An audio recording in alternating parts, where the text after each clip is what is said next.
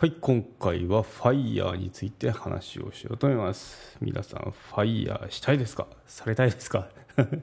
どの FIRE だって感じですけどね。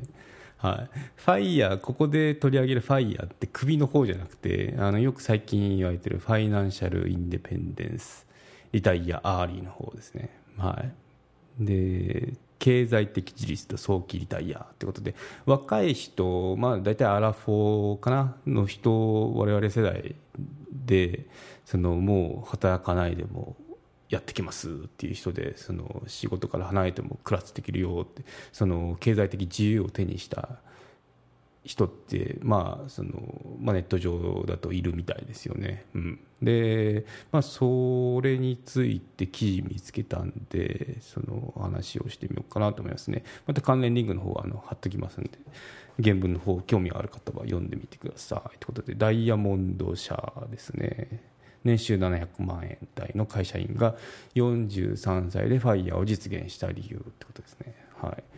ですね、まあ、この方っていうのが、まあ、あの43歳でファイヤーできたってことはあのファファイヤーする条件だってその、まあ、金融資産があってそこで、まあ、株だったら、まあ、なんだろう配当金とかあとその上げ下げあってそこでこのなんだろう利益が出ましたよっていうことで、まあ、お金って入ってくる方法があるんですけど、まあ、それでもう働かないでもやっていけますよっていうようなあのことだったりしますよね。うん、でその時にあのまずそもそもじゃあそのくらいの金金がないないといけないですよね。なんでそこっていうのを作るのが難しいからファイヤーなかなかできないっていうのそういうとこ言われてるんですけど、うん、早期リタイアできないですもんね。その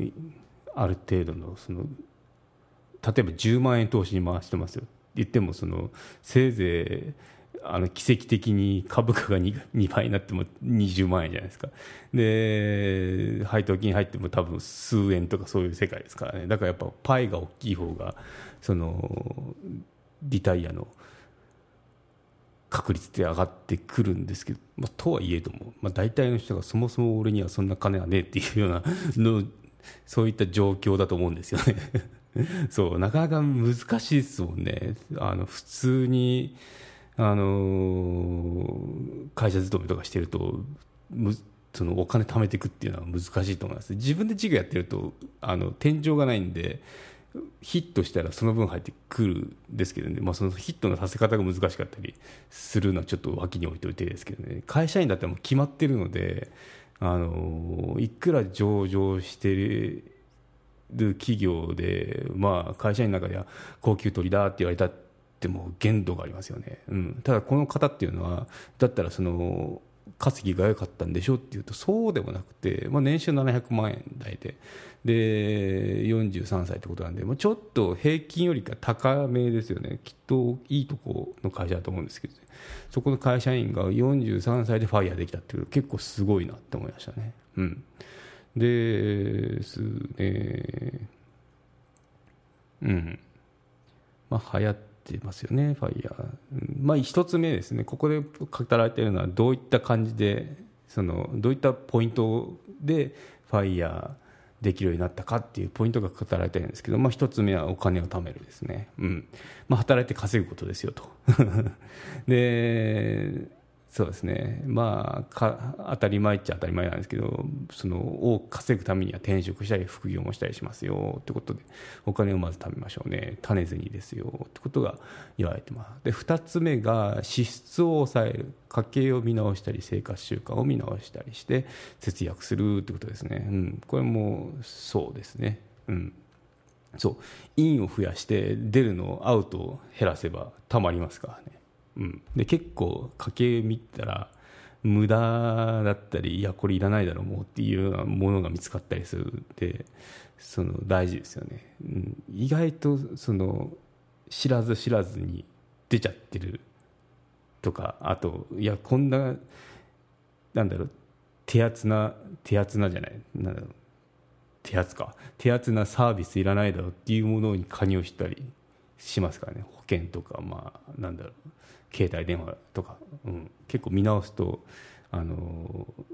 冗談抜きでうん万円は浮いてきたりしますね、うん。はい、で3つ目がお金を増やすなんですね。働いてため支出を抑えて確保したお金をさらに増やすためには投資をするんだって。やっぱ投資なんですね。投資なくして多分ファイヤーなしですよね。うん。お金でお金を稼ぐ資産運用ですということで。でファイヤーを実現するために必要な資産を築いていきました。ってことですね。うん。そうですね。で700万円台なんで、まあ、そこそこ高い平均よりか高いけど、まあ、高級取とは言え言い難いような額ですよね、うん、でじゃあこのタパゾウシっていうあのニックネームで語られてるんですけどもこの人がどうやってそのファイヤーできたかっていうと、まあ、米国の株を中心とした投資株式投資を長年続けたからですってことですね、2017年には株で資産1億突破しで会社からの給与がなくな